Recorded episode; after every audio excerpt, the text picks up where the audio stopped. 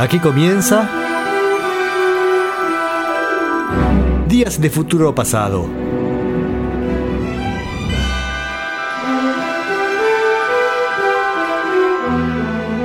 Una visión detallada del rock y del pop en sus primeras décadas.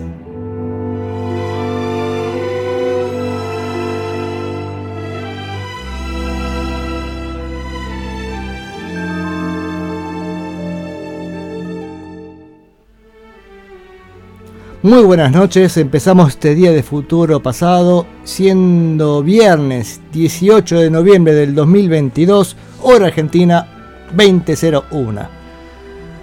Hace un calor infernal en las sierras de Córdoba, lugar desde donde estoy transmitiendo. Así que, mm, bueno, esto es radio, no es televisión, así que estoy ahí este, eh, sin remera, descocado. Tomándome, este, este caso un Fernet con soda con hielo porque hace mucho calor. Bien, esto es para hacer tiempo. Ustedes saben que me trauma mucho el comienzo del programa porque no sé cómo es, cómo debería ser un comienzo de un programa. Creo que hay que presentarse, eh, cosa que nunca hago. Eh, invitarlos a comunicarse, eso podría ser. Pueden hacerlo a través de facebook.com barra radio dejan sus mensajitos. Por lo general los veo durante la semana y quienes tengan otro medio de comunicación lo hacen. A veces paso el, el teléfono, a veces no, qué sé yo. En realidad lo paso en vivo, pero no. Pero como esto también estoy grabando, tenía que poner pausa y toda, la bola. Bueno, no importa. Em, listo, entonces ya está. Me doy como que empecé el programa. ¿A quién puedo saludar? A Mochín Rubén, que hace un rato saludó, así que sé que está por ahí. ¿Qué tal, Mochín? Buenas noches, buenas tardes. Y sé que hago extensivo tu saludo hacia toda la audiencia mundial de Días de Futuro Pasado. Eh, Hoy es un día complicado para mí porque mm, es la noche de los museos y bueno, aquellos que me conocen saben que mi ocupación justamente es eso, es un museo de ciencia, el que tengo, entonces debo estar un ratito por allá, no atendiendo porque este, yo no, no soy bueno atendiendo al público, pero sí haciendo que todo funcione. Así que, mm, así que es posible que, que hoy terminemos un poquito antes, no sé, depende del entusiasmo, qué sé yo. Además, esa complicación de la noche de los museos hizo que toda la tarde fuera de preparativos y cosas que siempre hay que, preparar. Así que, preparando eso, preparé muy poco el programa del día de hoy y confío en mi gran habilidad para enfrentar estas circunstancias. Hola, che, me dice Mochín, dice Federico en, Girona o Girona, así que estará escuchando por aquellos lares. Este, saludo, don Federico de Girona o Girona, que yo. Bueno, estuvimos por ahí, con Mochín en su momento. En Salt, eh, particularmente, pero bueno, era un paseíto lindo era ir a, ir a Girona, a ir de gira. bueno, ¿qué más? ¿Qué más? Ah, entonces decía, hoy es un día complicado, pero bueno, si mm, este, supongo que el otro me voy para allá. También Luca, el hijo de Fede. ¿Qué tal, Luca? Mucho gusto. Y a ver, ¿qué más tenemos? Martín, si estás por ahí, por ahí un rato, si quieres venir a tomar cerveza al paseo, también, este, por supuesto, estás invitado. No los invito a los demás porque están más lejos. Federico de Federico y Luca de Girona no creo que puedan venir a tomar cerveza. Rubén en Buenos Aires tampoco y Mari Carmen de México tampoco. Ahí está, es toda mi audiencia. Básicamente, no, debe haber, debe haber más oyentes. Y los del podcast, ahí hay montones. Eso, bueno, también les, los invito a que escuchen los podcasts o que les recomienden a sus amigos si tienen ganas de torturarlos. Digan, che, tengo un programa de radio que está buenísimo. Y también está Día de Futuro Pasado. Bueno, si quieren este también este pueden escuchar los podcasts que lo buscan por algún lado. No sé. Yo los, los suelo encontrar en Listen Notes. Listen Notes. Está bueno, listennotes.com que permite navegar los podcasts, poner pausa y esas cosas. O descargarlos también. También sé que está en, creo que está en Spotify, no sé. Eso lo hace mi amigo Gabriel Ravarini, quien tiene su programa los miércoles de 2022, que también los, invito a escucharlo. El programa mm, se llama La Neurona Nocturna. Tiene así un surtido más amplio, este, no es como el mío que es medio específico de 60, el de él abarca todas las épocas, pero tiene bastantes 60 también, lo cual es bienvenido. Porque vieron que los 60 han quedado bastante olvidados en la historia. Por un lado hay una cuestión generacional, la gente recuerda la música de su juventud y salvo algunos casos excepcionales que se ponen a buscar, eh, si no vivieron los 60 y si, si vivieron los 60 ya es gente, vamos a decirle grande, para no decirle muy grande. Entonces, bueno, eso tal vez haya hecho que, que quedara bastante relegado para otro lado. Y además, eh, también los Beatles fueron tan importantes que es como que quedó, sí los Beatles, los Beatles quedaron, pero el resto quedó en, en otro plano.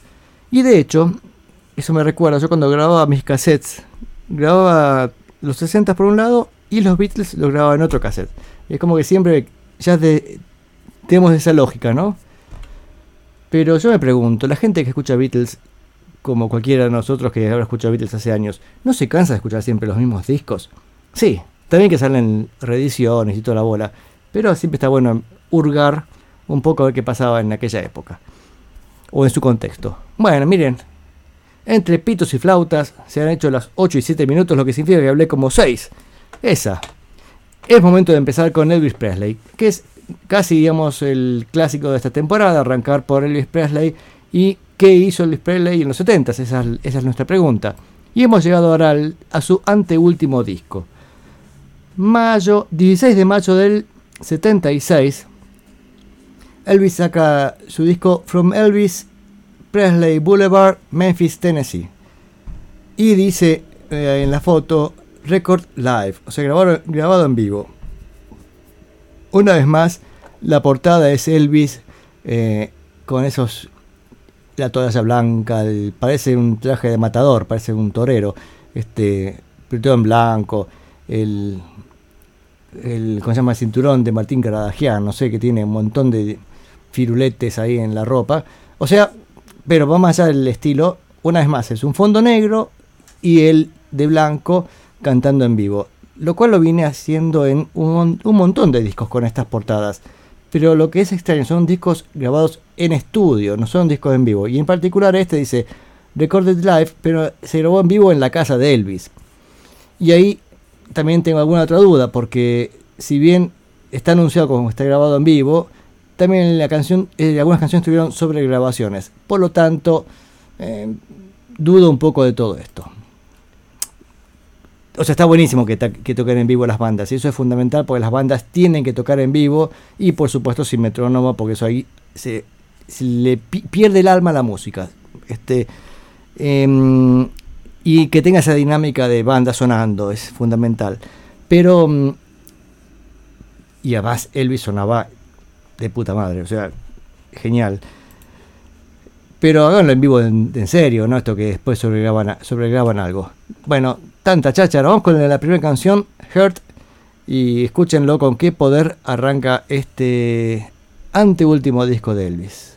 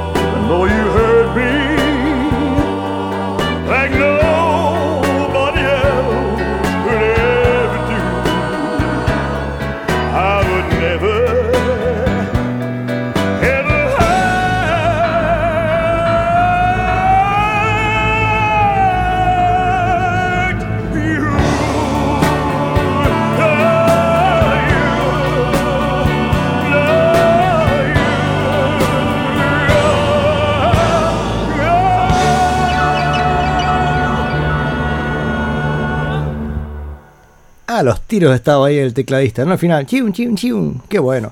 Bueno, esto fue. ¿Ese ruido? Mm, ruido, ruido, ruido, ruido. Bueno, después lo reviso. Con este calor nada debe funcionar bien, así que hay un poquito de ruido en, del micrófono, qué sé yo. ¿O son los grillos? Ah, son los grillos, claro. con el calor están cantando los grillos y se sentía el zumbido que entraba por el micrófono. Bueno, ¿escuchamos los grillos? O ruido electrónico parece. Eh, esto fue Hurt, el, el, tema que abre este disco From Elvis Presley Boulevard, Memphis, Tennessee. Y fue grabado en la casa de Elvis en Graceland, en Memphis. En, en, creo que son 5 días que graban. A ver, el 2, 3, 4, 5, 6. Sí, en, no, en 7 días graban este, todo el disco grabado en vivo, decía. Pero ¿quiénes son los músicos? A ver, una vez más, los músicos tradicionales de Elvis, aunque ha vuelto nuestro bajista preferido, Jerry Chef. A ver, Elvis Presley cantando, J.D. Sumner and the Stamps, que es J.D. Sumner es el tipo este de la voz recontra grave que escuchamos recién. Eh, Katie Westmoreland, que es la voz ultra aguda de la soprano. Mirna Smith, también voces de fondo. James Barton en guitarra, como si hacemos primera guitarra, John Wilkinson, guitarra rítmica eléctrica, Charlie Hodge, guitarra acústica eléctrica, Jerry Chef en bajo, Glenn D. Harding en piano, eh, David Briggs en Rhodes y piano, bueno, pero en alguna canción. Rodney Toot en batería, como siempre.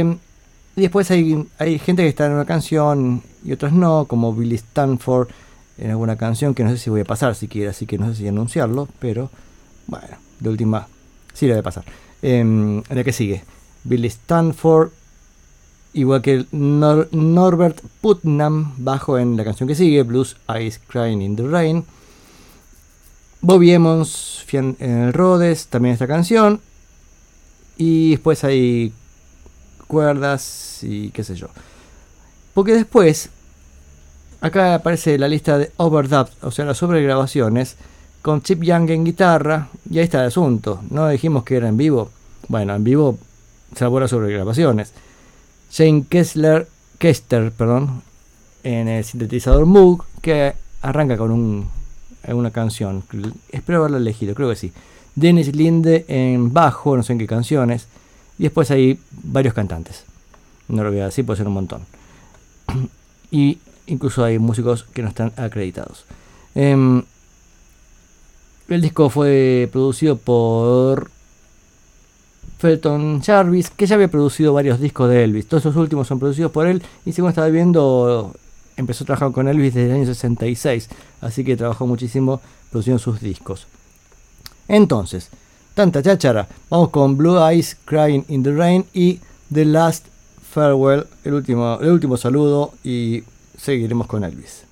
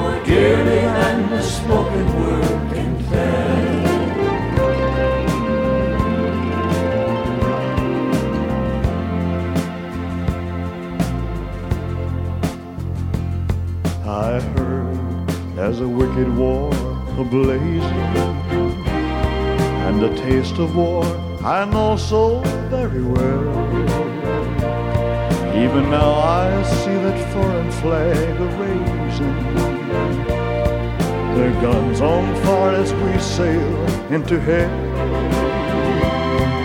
I have no fear of death, it brings no sorrow. But how bitter will be this last farewell. For you are beautiful. I have loved you dearly, more than the spoken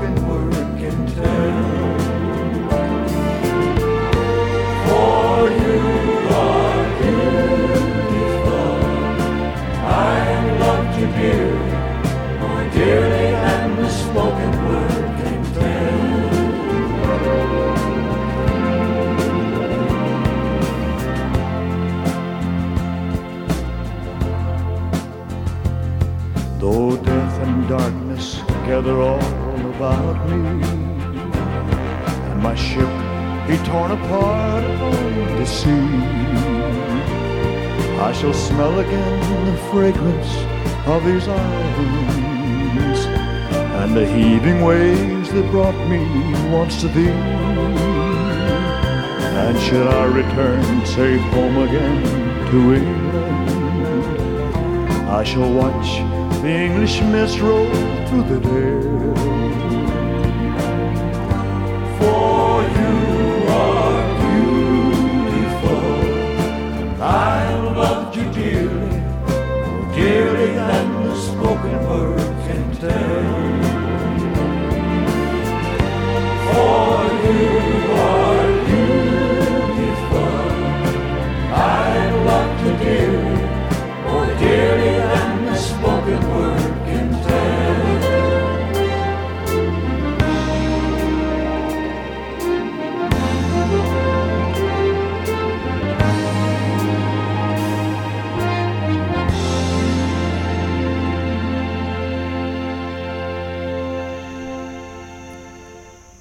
Entran los grillitos y es The Last Farewell y Blue Eyes Crying in the Rain.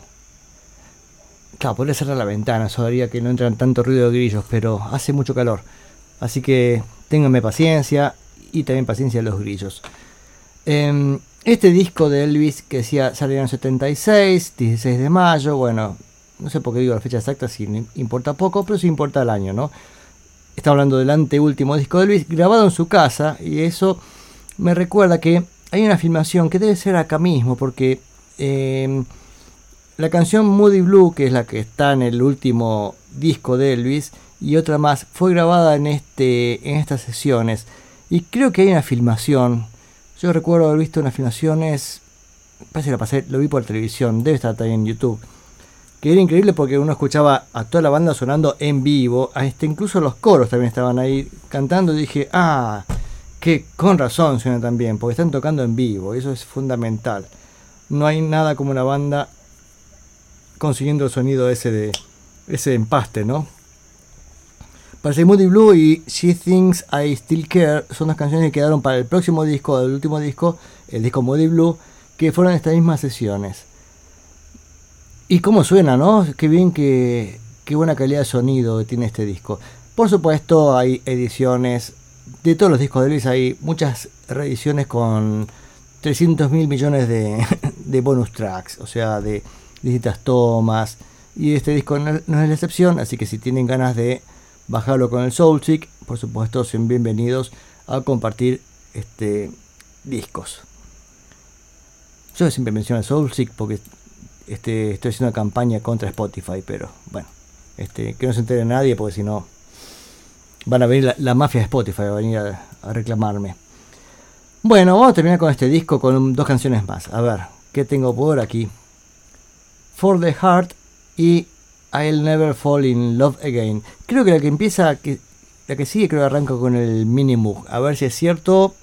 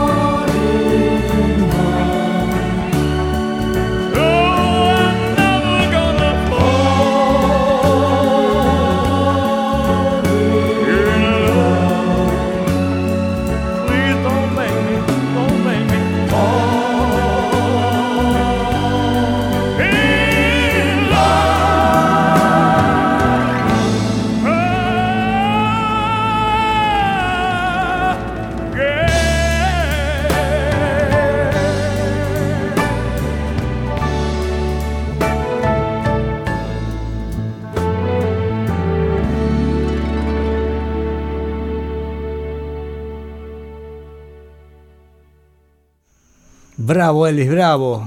Porque ahí- está cada vez más tenor eh, lírico, parece, ¿no, Elvis? Bueno, fue For, the Heart, para el corazón, y I'll Never Fall in Love Again.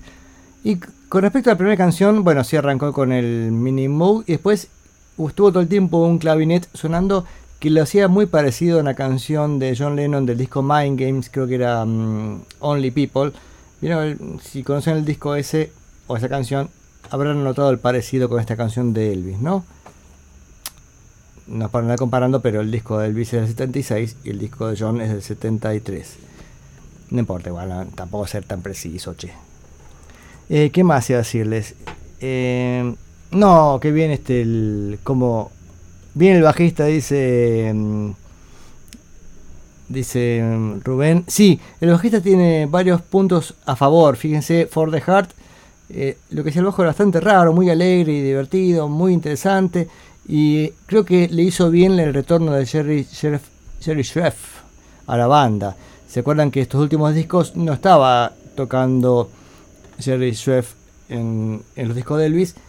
Y ahora acá volvió por suerte. No sé el último disco con quién toca, si quedó fielmente o fue una excepción para esos días que estaba dando vueltas por ahí y apareció Don Jerry Chef. Siempre recordamos que fue el bajista de, del disco LA Woman de los Doors. También nada que para ponérselo en su historial. Pero sí, muy muy bien el bajista, parece más interesante esta formación. Y la banda suena que es increíble, ¿no? Así que, qué bello, Elvis siempre da alegría al corazón Y en este sentimiento de alegría, qué sé yo, miren, vamos.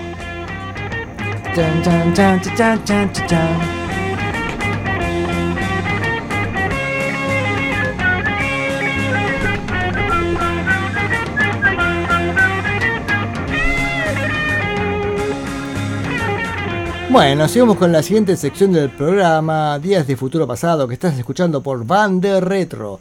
Bande Retro es una radio que te acompaña todos los días del año este, con esta música, básicamente. Es más, casi estos últimos programas del año mío van a ser muy parecidos a la programación de Bande Retro, básicamente porque se me acaba la inspiración para hacer todo, básicamente porque estamos llegando a fin de año y estoy muy cansado, así que ya este, me quiero retirar a mis aposentos a descansar. Ah, no, hoy tengo la noche en los museos y mañana mañana tengo que atender gente, así que no va a ser tan fácil. Pero será pronto. Entonces, volviendo un poco a la línea del programa, decía, eh, estos últimos programas estamos haciendo un recorrido de la historia del rock, ya fue en los 50, agarramos el periodo 60-63 la semana pasada, periodo caprichoso, por supuesto, porque por qué dividirlo ahí, ¿no? Y esta vez 64 y 65 es lo que nos compete con el perdón de la palabra. Básicamente, mm, y ahí está el tema, 64 y 65, ¿qué estamos encontrando en ese periodo? Bien, porque una posibilidad de dividirlo distinto, pensar en 65 y 66 tal vez tenga más coherencia, 64 y 65 hay, ya hay un cambio significativo entre un año y otro. Pero lo que tiene fundamental estos años son la Beatlemanía, básicamente. Porque si bien los Beatles habían empezado en el 63, o en rigor en el 61, ya con Tony Sheridan, 62 incluso algún simple, y 63 sacan dos discos y además son muy exitosos en Inglaterra con She Loves You, no fue hasta eh, el 64 que llega a su fama mundial cuando llegan a Estados Unidos. Bueno, la historia es muy conocida, ¿no? Estados Unidos y está en el programa de Ed Sullivan. Viene acompañados de un simple exitoso que era I Wanna Hold Your Hand. Y el éxito es mundial. Y todas las bandas a partir de ahí dicen: Ah, nos enrolamos en esta línea. Esto así simplificado, por supuesto, porque si bien no lo mencioné la semana pasada, sí lo mencioné, pero no lo musicalicé que nos quedó pendiente era la música surf que ya venía sonando en Estados Unidos, que tal vez hubiera sido la otra beta posible.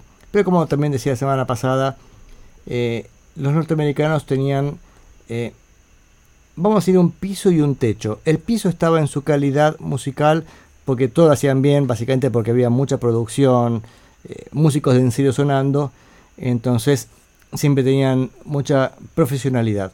Pero también eso le acotaba eh, a la posibilidad de crecimiento que los Beatles, al ser menos profesionales, entre comillas, no, no académicos por lo menos, no tenían ese límite y tuvieron capacidad de ir progresando, casi diría disco por disco, pero llega un momento es increíble su cambio, ¿no?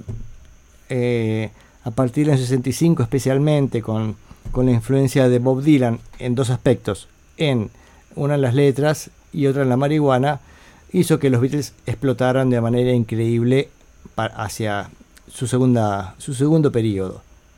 Para mí son tres periodos, pero bueno, eso ya sería otro, otro tema de discusión.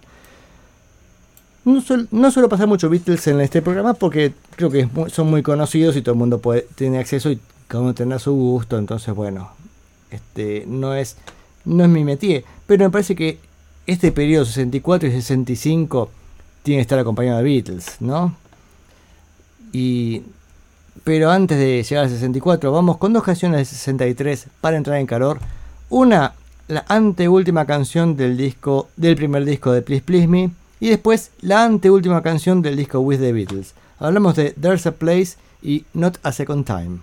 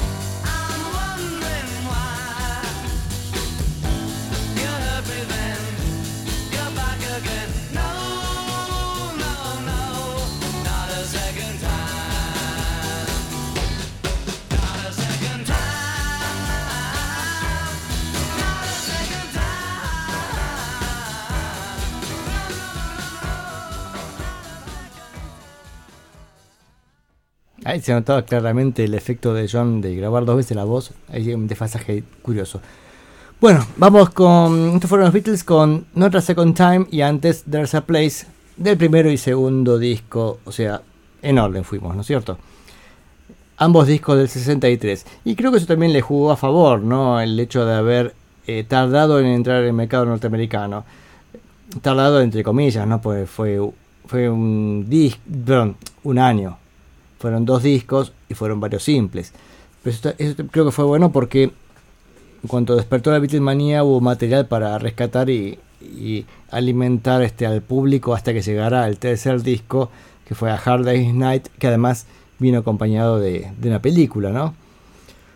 Entonces, pero en el medio están además sus simples exitosos que no voy a pasar básicamente porque son recontra, ultra, archi conocidos Así que directamente vamos a escuchar un poco de música de los Beatles.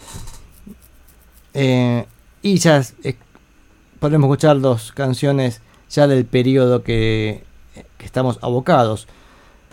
Año 64, en julio sale el disco mm, A Hard Day's Night. Su última canción, I'll Be Back, una maravilla. Perdón, ahí mientras escuchaba Nota Second Time, digo, ¿cuánto influyó a los Shakers esa canción? Me parece, ¿no? El concepto del solo con el piano muy sencillo haciendo la melodía, pero la forma de componer me sonó muy a Shakers. Pero estos fueron los originales, ¿eh? A no confundir ese público de Día de Futuro Pasado. Bueno, volvamos al tercer disco. I'll Be Back, última canción del disco A Hard Day's Night. Y después el disco Beatles for Sale, que ya se decían que ya estaban cansados, que como estaban agotados.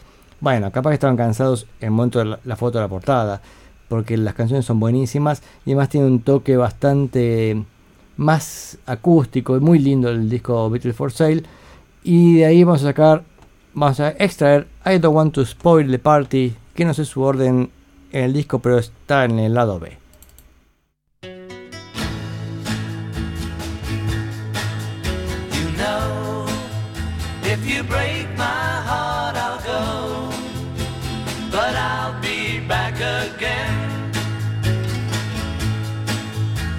I told you once before goodbye, but I came back again.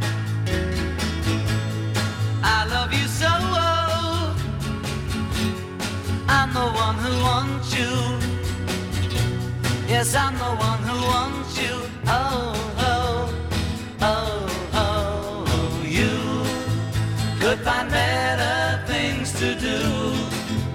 than to break my heart again.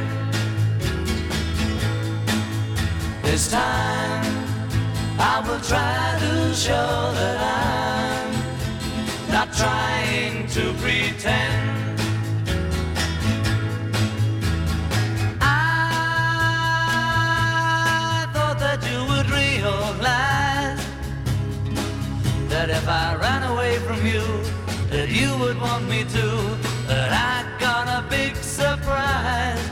Oh, oh, oh, oh, you could find better things to do than to break my heart again. This time I will try to show that I'm not trying to pretend.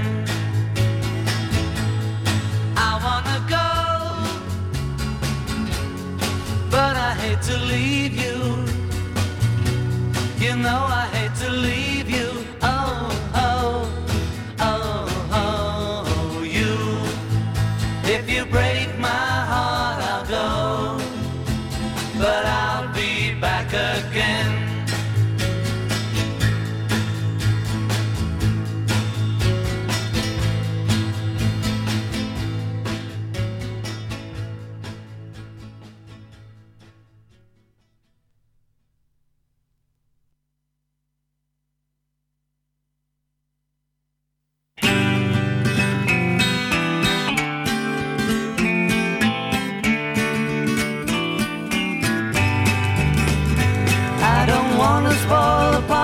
So I'll go. I would hate my disappointment to show. There's nothing for me here, so I will disappear. If she turns up while I'm gone, please let me know. I've had a drink or two and I don't care. There's no fun in what I do when she's not there.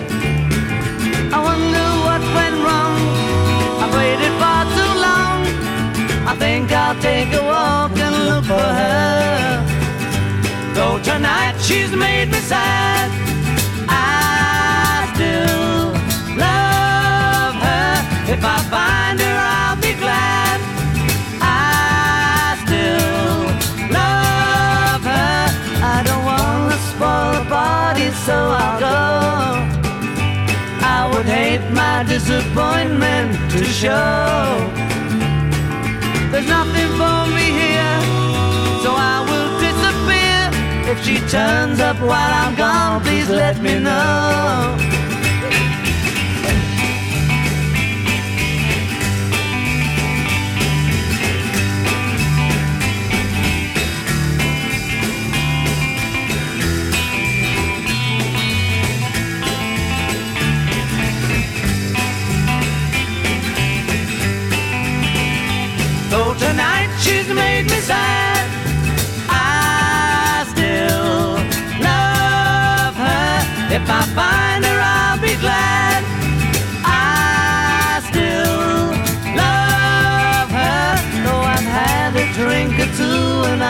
Care.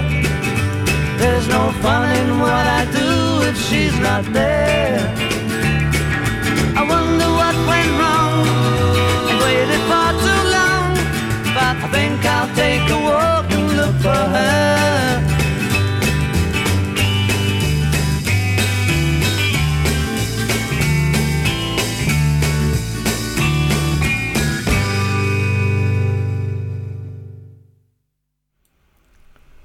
Uf, qué temazo, por Dios. I don't want to spoil the party. Antes I'll be back. Qué increíble. ¿Cómo se va este muchacho? Por Dios. Que es otro mundo. Son otra dimensión. Este. ¿Viste el bombo del puente? Creo que es un acento raro, ¿no? Sí. Ay, me dice, perdón, eso me dice Mochín Rubén, me está comentando ahí también acerca de esta canción en particular, ¿no? La guitarra acústicas a full, la voz de arriba a pedal, la guitarra española, bueno, mucho folk y country. Folk y country que también est estaría en mención en este periodo 63-64, perdón, 64-65, con en realidad como por un lado hay un movimiento folk importante, especialmente en Nueva York, en Greenwich Village, siempre me causa gracia pronunciarlo, que, mm,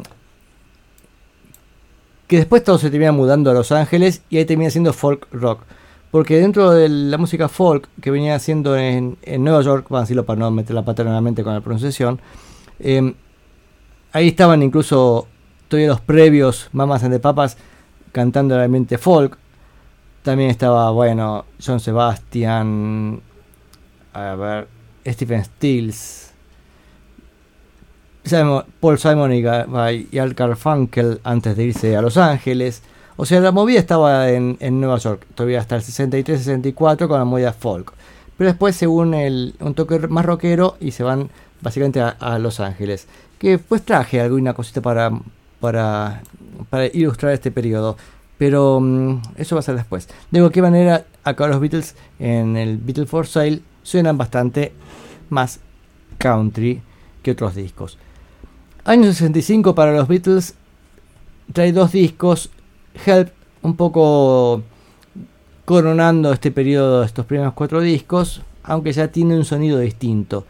Pero a partir de Nowhere Man, eh, perdón, ya me adentré la canción. A partir del disco eh, Rubber Soul, uf, otra, otra dimensión.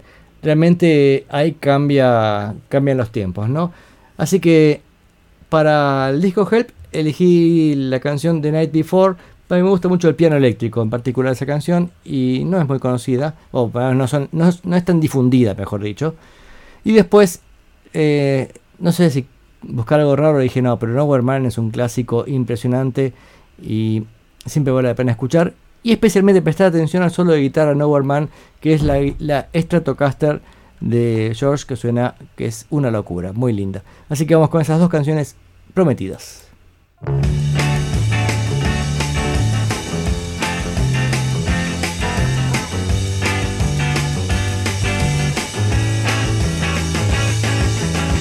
said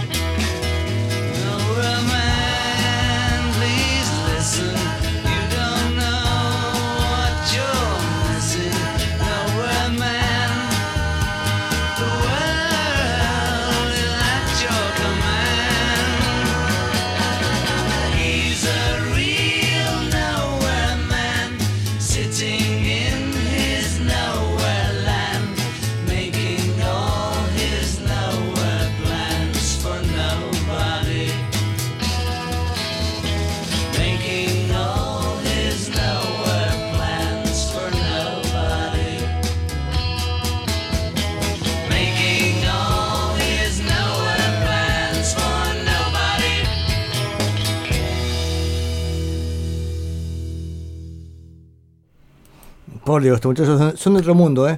The Night Before y Nowhere Man por The Beatles. Y como para que no haya Beatlemanía, ¿no? Y son geniales. Además, ese dominio que tenían de, de su producción, porque acá no había sesionistas, no había otros compositores que ellos. George Martin acompañaba sabiamente, sabiamente. Porque justamente no se metió demasiado, me parece, en la producción de los Beatles, como lo demuestra mm, un audio que, que me pasó, o nos pasó a, un grupo de amigos, eh, Mochín Rubén hace un tiempito con la canción Got You Get You Into My Life, que está en este disco Rubber Soul, que debe haber salido en la versión nueva de Revolver, pero que el- no hay vientos, sino que hay un, no sé, una guitarra fuzz o bajo fuzz, es una guitarra fuzz, distorsionada, haciendo como lo que después terminó siendo los, el arreglo de vientos de la versión terminada. Por lo que intuyo que los Beatles tenían la canción bien terminadita, Got You Into, Into My Life, con esos arreglos pero hecho así artesanalmente y después John Martin lo que habrá hecho fue transcribirlo a, a vientos y que así quedó la versión terminada sonando sí con todo el eh, la producción que se espera de, de un disco no además no se equivocan nunca ellos con las canciones bueno ahí podremos discutirlo si estaba bien o no meterle los vientos pero mm, sí, muy linda esa versión, dice Mochín. Pero lo interesante de esa versión es que demuestra que el arreglo ya lo tenían ellos. Y no es que dije, no es que Paul dijera, ay George, a Paul Martin, ¿no? Georgito Martin, ¿me producís esta canción? ¿Me pones un arreglo de vientos? No, no, se lo dieron terminada, decir, bueno, dale. A veces George Martin, por supuesto, participaba en, en tirar ideas, o más bien cuando se las preguntaban, me parece. Y esa es la genialidad también de George Martin de no invadirlos. Cosa que no hubiera pasado en Estados Unidos. A ver, díganle a Phil Spector que no quieren, no quieren tanta producción. Georgito, jaja. Bien, en fin. eh, sigamos con... Ya está, per Beatles suficiente. Sabemos que- que son geniales. Pero me encanta ubicar un poco el contexto de qué pasaba mientras tanto. Lo que pasaba es que a partir de los Beatles viene una camada importantísima invadiendo Estados Unidos de bandas británicas. Algunas eran de la troupe de, de los Beatles, caso de Jerry and the Pacemakers, Billy J. Kramer de Dakotas. Aunque no sé si anduvieron si Billy J. Kramer tuvo mucho éxito, éxito en Estados Unidos, pero bueno, Jerry and the Pacemakers sí, o al menos se lo ve en, el, en la película o en el programa, ¿cómo se llama? Tammy. Siempre los recomiendo, búsquenlo en YouTube. Son casi dos horas, pero vale la pena verlo. Que es un festival hecho para, para el público juvenil adolescente, pero con una producción norteamericana impresionante, donde están Jerry the Pacemakers, también están los Rolling Stones. Pero, mm, ¿a qué iba? Otras bandas, o tal vez la banda más importante después de los Beatles, en ese primer momento de, música británica sonando de Estados Unidos, fueron los Herman's Hermits. Si bien su primer disco sale recién en el 65, creo que antes había salido un extended play, tal vez algunos simples, pero de ese disco inicial de los Herman Hermits vamos a escuchar dos canciones. Una hace poco había visto un reportaje a Mick Jagger que mencionaba a los Herman Hermits diciendo, sí, tienen una canción como Mrs. Brown, You've Got a Lovely Daughter y se cagan de risa así como, como medio pavo.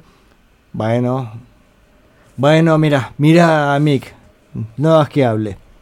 Más respeto con Herman Hermits. Vamos a escuchar esa canción que se ríe burlescamente de Don Mick Jagger y la otra Wonderful World, una wonderful canción.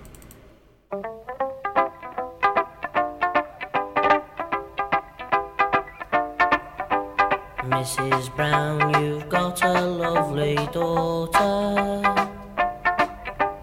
Girls as sharp as her are something rare. But it's sad, she doesn't love me now. She's made it clear enough, it ain't no good to buy. She wants to return things I bought her. Tell her she can keep them just the same. Things have changed. She doesn't love me now. She's made it clear enough. It ain't no good to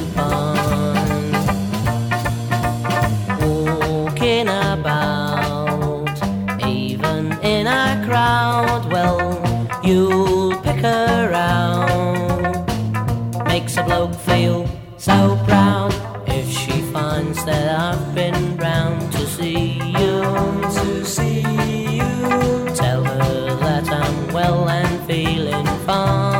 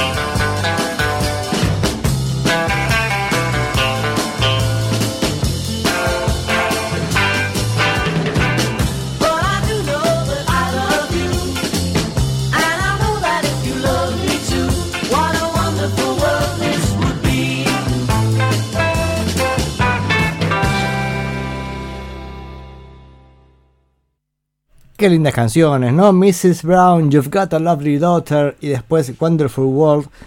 Eh, esta última canción, acá Mochín dice, Mochín Rubén, ¿no? Siempre lo digo Mochín, pero que el original es de música negra y acá justamente viene, tiene que ver con la canción que sigue, que también es el original es de música negra, pero en la versión de los Herman's Hermits y después una versión de los Teen Tops. Pero antes de meternos en lo que sigue, eh, voy a reflexionar brevemente acerca de esta influencia norteamericana en Inglaterra, porque en el fondo los Beatles o los Herman Hermits habían, se habían criado en su adolescencia con el rock and roll de los 50 y si bien eh, no se dieron cuenta que, que, hubo un vacío, porque imagino que uno no lo ve si no tiene perspectiva, ese vacío del 60-63 que mencioné el, el, el programa pasado, con esa influencia tan norteamericana sobre ellos, ellos querían ser músicos de rock and roll y fueron músicos de rock and roll. Así que le, y le dieron el, puntapié fundamental para que sea más un movimiento mucho más amplio y no quedar simplemente en un conjunto de éxitos de los 50.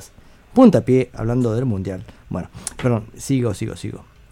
Eh, y entonces, porque en realidad en Inglaterra hay funcionan, hay una beta, que es la beta Beatles, basada en rock and roll norteamericano, pero también en Inglaterra hubo otra cosa que funcionó mucho, que fue la influencia bluesera, por un bluesero que no me acuerdo ahora su nombre, que lo conté cuando hablaba del programa de los Kings, que fue ese bluesero que fue a, Inglaterra, que en Estados Unidos era un desconocido, pero en Inglaterra quedó como, oh, vino tal, y no, no me acuerdo el nombre, que tocó con una guitarrita en un programa de televisión y todos los chicos dijeron, ah, quiero tocar eso.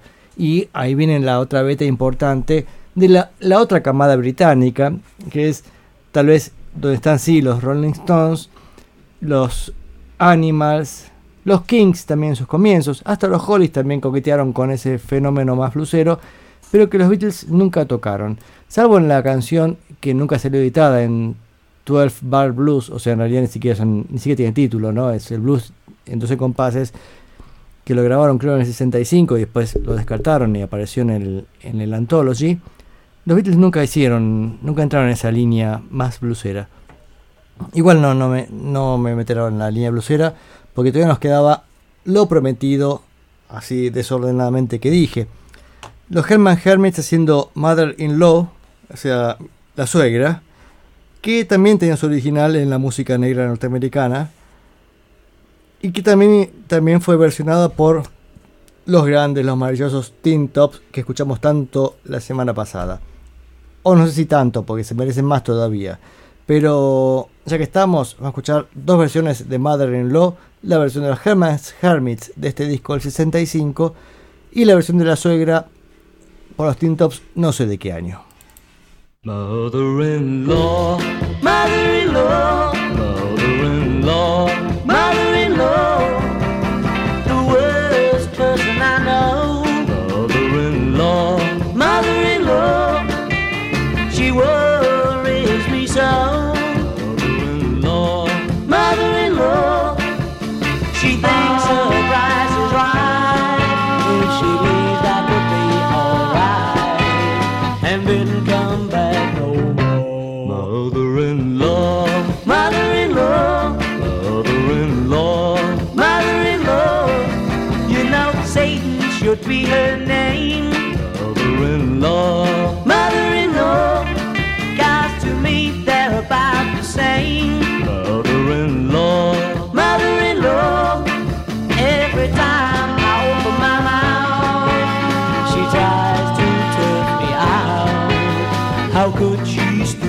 soul.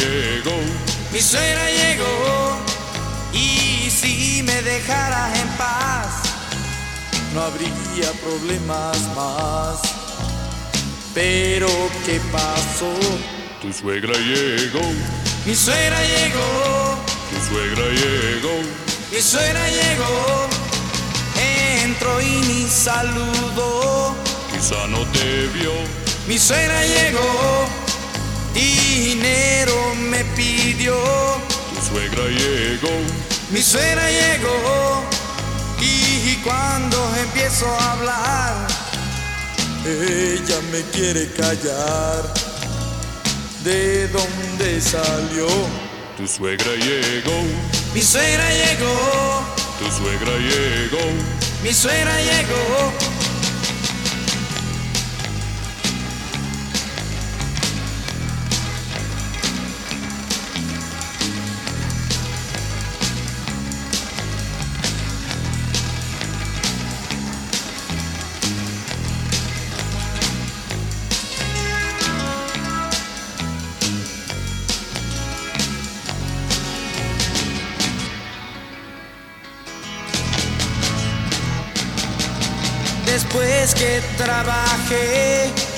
Llegó, mi suegra llegó. Pregunta que gané. tu suegra llegó, Mi suegra llegó, mi raya me quiere quitar. De casa la voy a echar y nunca volverá. tu suegra se va, Mi suegra se va, tu suegra se va, mi suegra se va. uh. Mi suegra se va, oh, oh, oh, mi suegra se va, se va, se va, se va. Mi suegra se va, oh, mi suegra se va. Qué grande los Teen Tops haciendo La Suegra y antes Mother-in-Law, la misma canción pero por los Herman's Hermits. Y acá casualmente con Rubén comentamos la misma frase, con ese...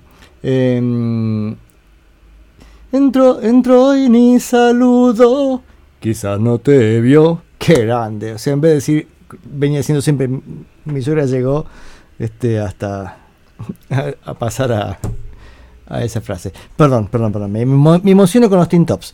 Eh, el bajista tiene Parkinson. Sí, este, pifia un poquito el bajo en esta canción, ahí hay du- duda. Igual me llama mucha atención esta canción, el sonido. A ver, perdonen que haga esta desprolijidad en el programa, pero ahí en, en el solo, yo pensé que era mi versión del vinilo, que habría un problema en la edición y faltaba un canal, me pareció. Pero todas las versiones que busqué en internet de esta canción tienen la misma situación. Fíjense. A ver, Sí, sí. a ver.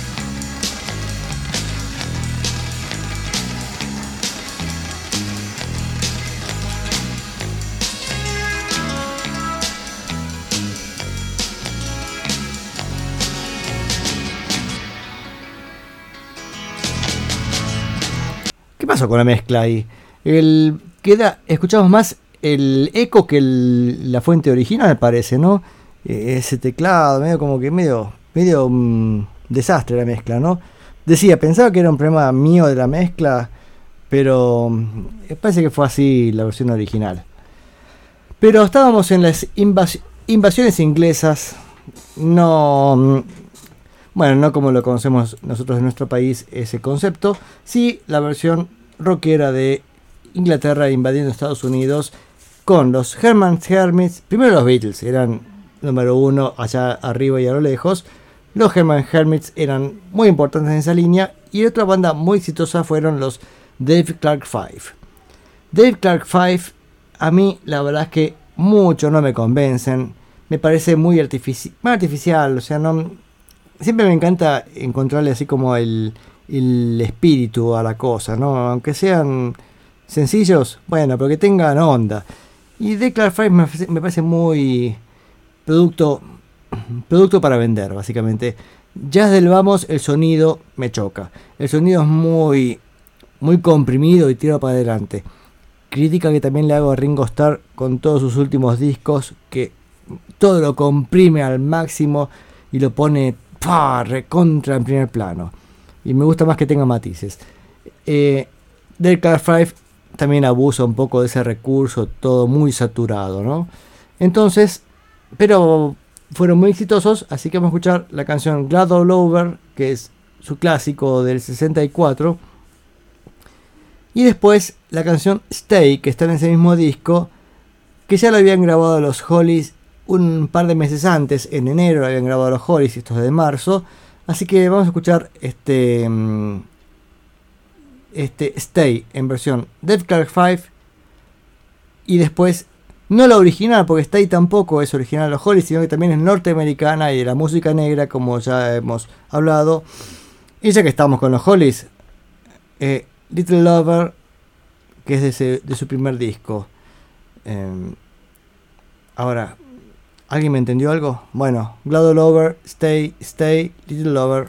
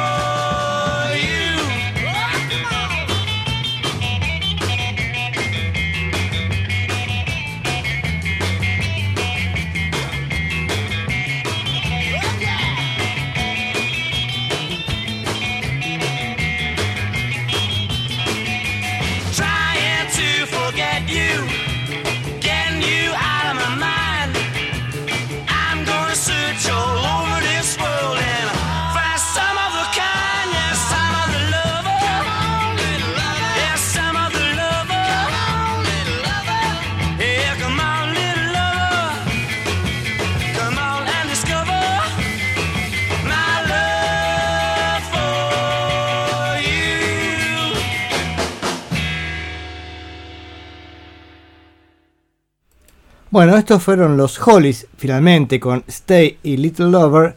Y primero fueron The Dave Clark 5 haciendo Grado Lover y Stay.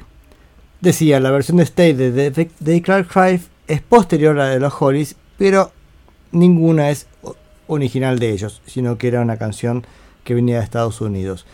Bobby Elliott en batería en Stay es increíble. Bobby Elliott es el baterista de los Hollies, para tener en cuenta. Eh, no siguen Little Lover, que es otro baterista. Eh, y de Dave Clark 5, el baterista es Dave Clark, qué sé yo. Con tanta cámara, compresión, reverb, un sonido bastante artificial y me parece demasiado comercial y comercial vacío de, de alma. Porque a mí yo no tengo problema de ser comercial. El comercial se vende, fenómeno, me divierto. Pero tiene que tener alguito. Pero capaz que es algo personal, así que no se dejen llevar por mi este, opinión. Todo este sonido británico llega a Estados Unidos y hubo bandas norteamericanas que replicaban el sonido británico. Como era éxito, dijeron, bueno, este, sigamos con esa línea. Tal el caso de mi amado Gary Lewis and the Playboys. Gary Lewis era hijo del actor Jerry, Jerry Lewis, como decíamos nosotros, en tantas películas con, Dean Martin.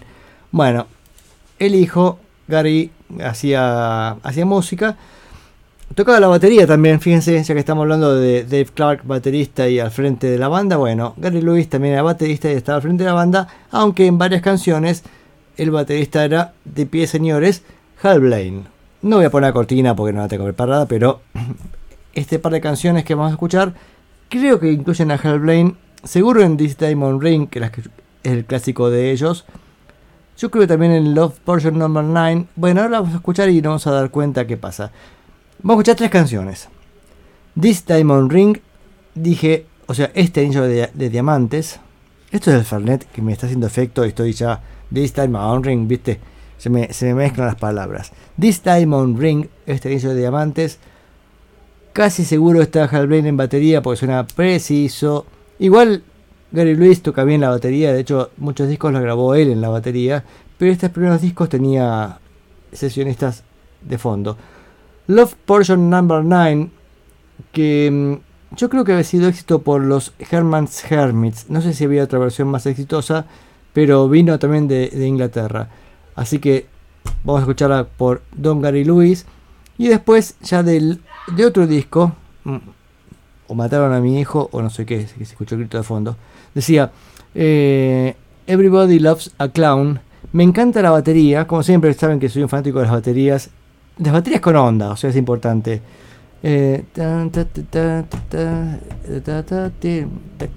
Hay un cruce con un hi-hat que es increíble. Preste atención al hi-hat que se cruza. Yo creo que ahí está tal vez el trabajo de Hal Blaine en batería y Gary Lewis tocando el tiempo, no sé, tres y medio. Le habrá hecho, Hal le habrá hecho, mira, tocar ahí en la síncopa esta que va a quedar pipí cucú. Bueno, a ver si lo pescan y después comentamos.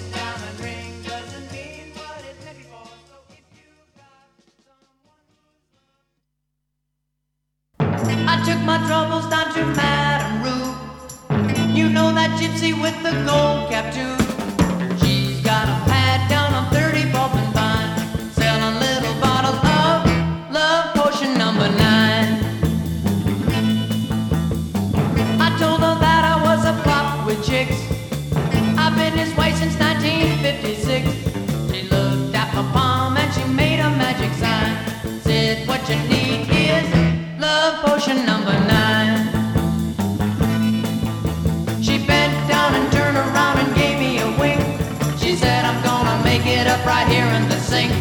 It smelled like turpentine and looked like Indian ink. I held my nose, I closed my eyes, I took a drink. I didn't know if it was day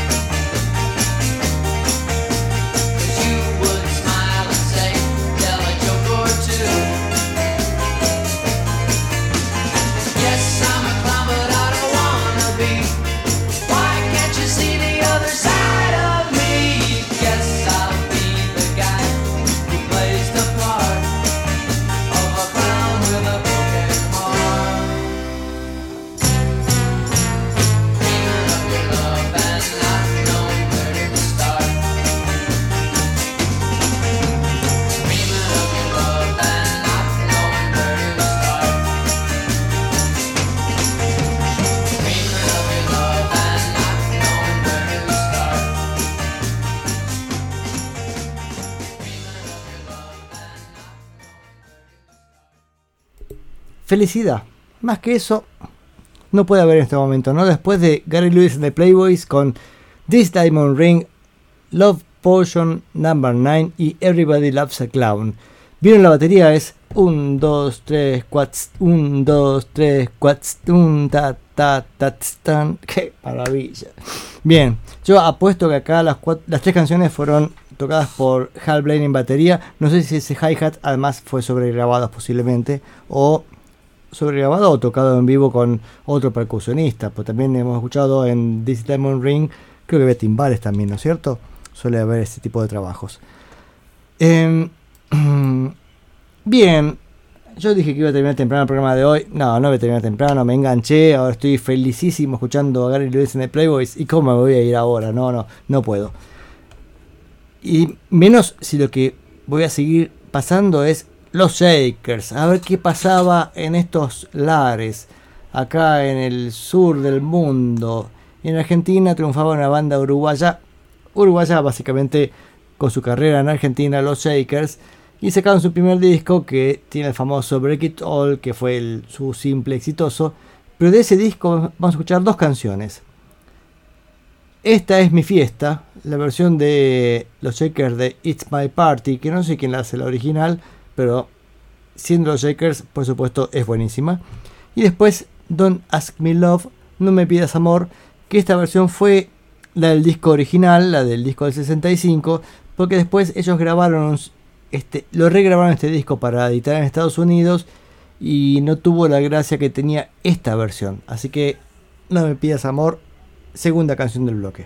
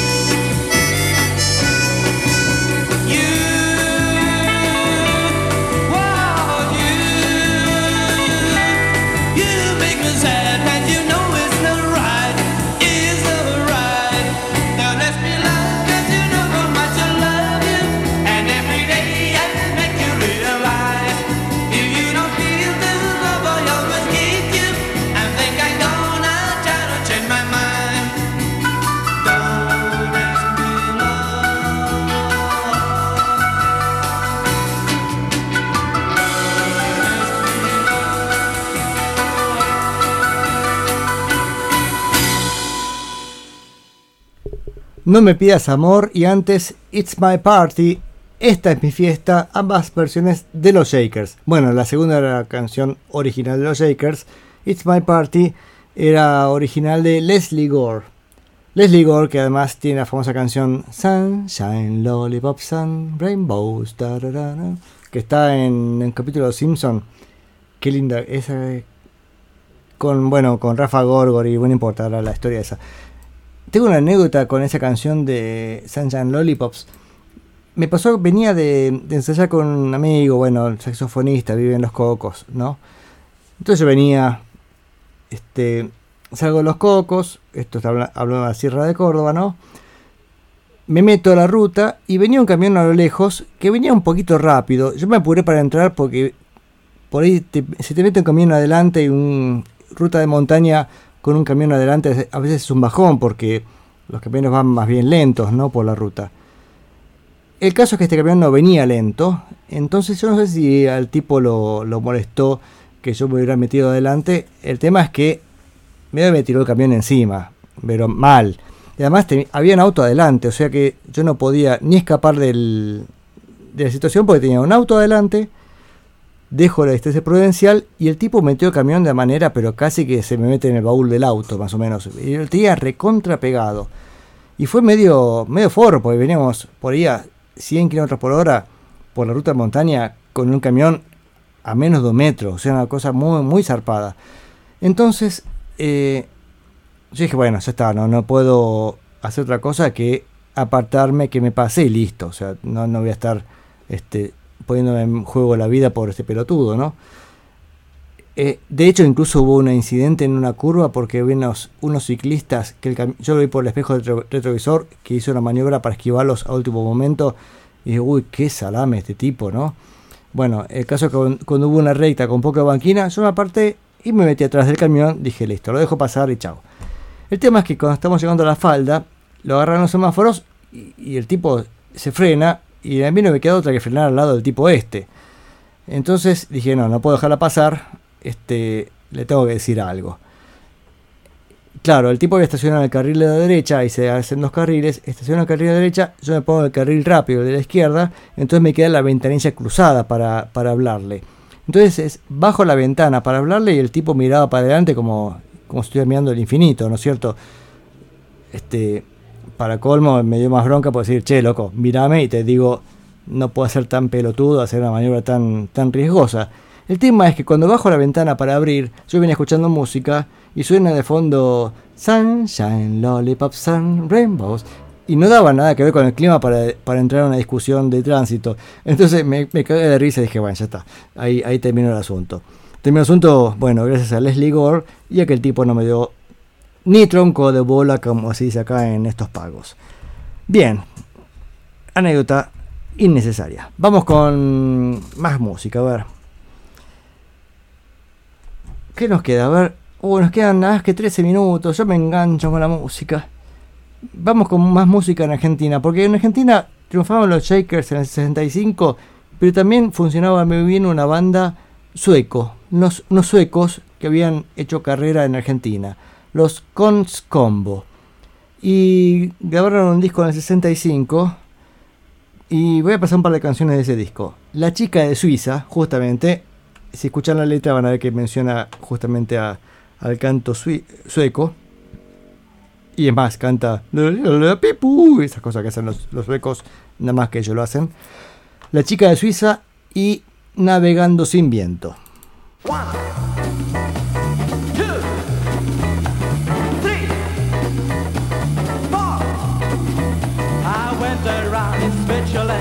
A girl for me, and suddenly I heard the sound, yodeling.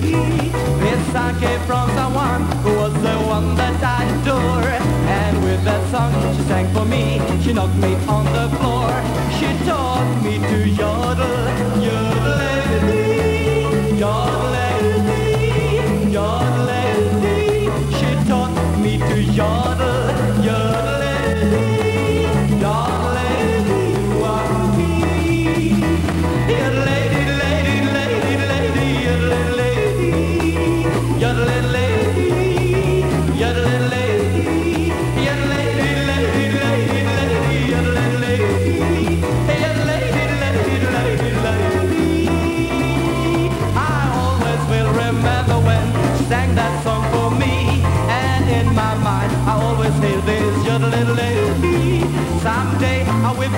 again. And see this girl called Grace, And we will make a honeymoon together out of space. She taught me to yodel, yodel, yodel, yodel. She taught me to yodel, yodel,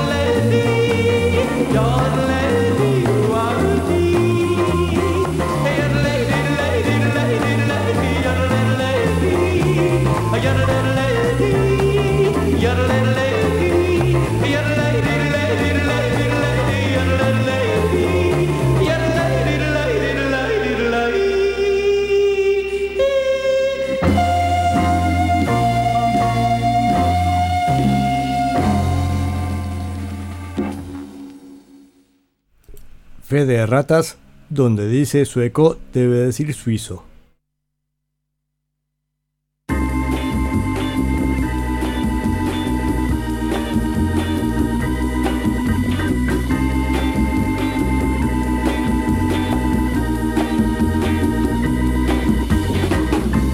Vem kan segla förutan vind? Vem kan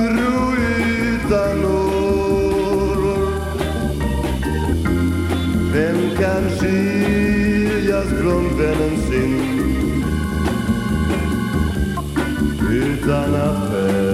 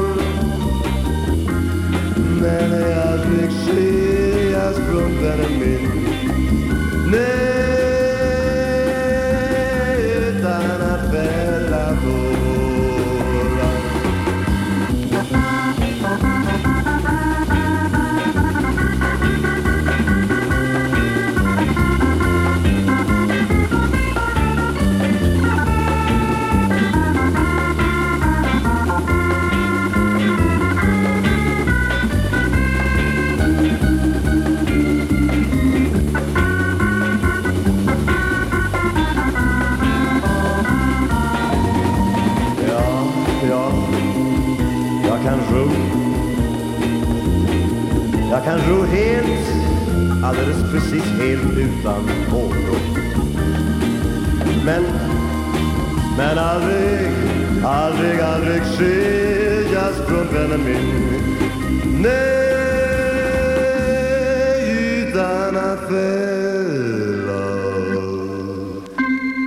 jag kan segla förutan vind Aldrig ro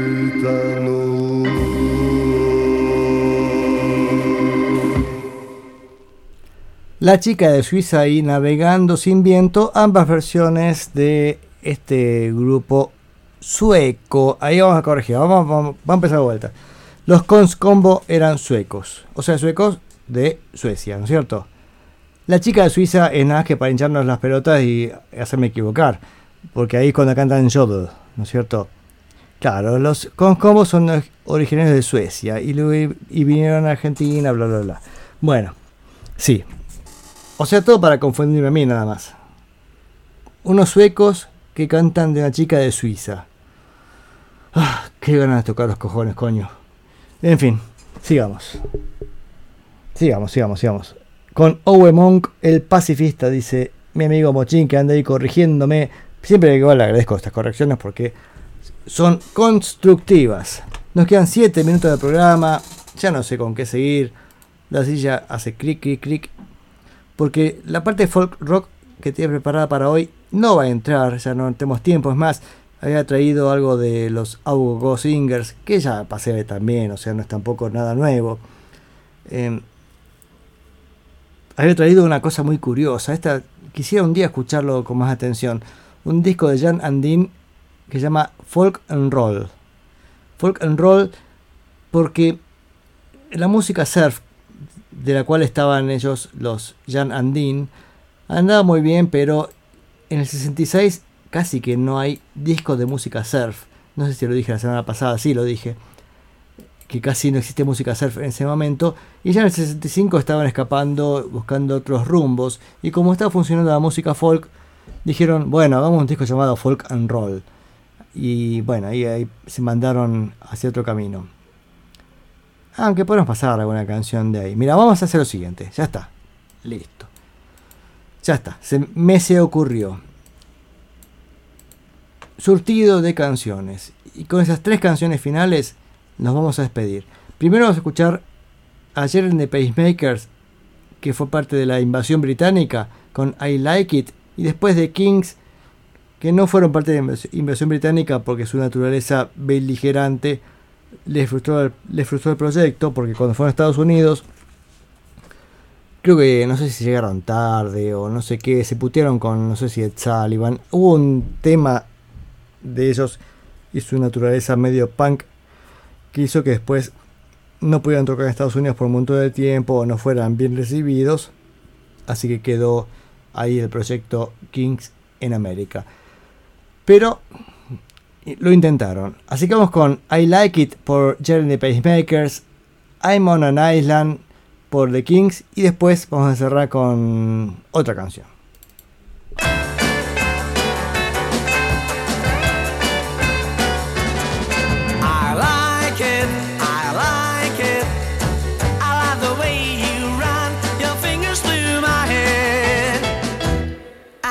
The way you tittle my chin.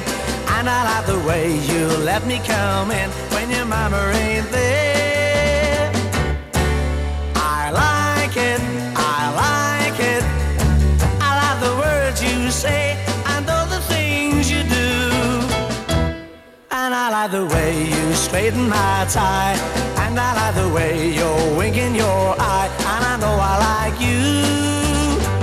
You know I like you. That again. You're driving me insane. Kiss me once more. That's another thing I like you for. I like it, I like it. I like the funny feeling being here with you. And I like it more with every day. And I like it always hearing you say you're liking it too. You're liking it too. I'm asking you,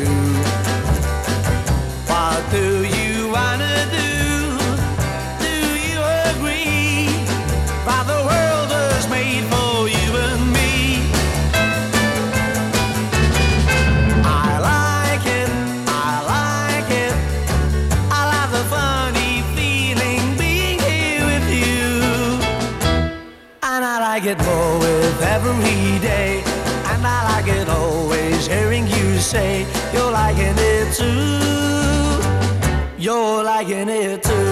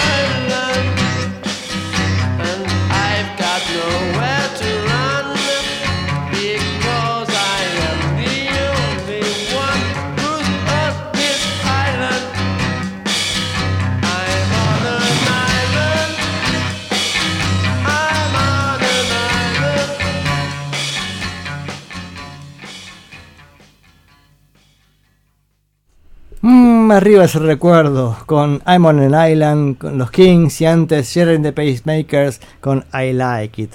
I Like It, I Like It, sí, sí, sí. Bien, dos canciones de nuestro repertorio Mochín. Además, qué gusto tocar estas canciones. Bueno, al final dije que me iba a ir antes, no me fui nada, me quedé con el programa por supuesto, me entusiasmé y aún así siento que me quedó un montón de música afuera. La semana que viene, exclusiva año 66. Bueno, exclusiva no, porque también vamos a escuchar a Elvis Presley y su último disco.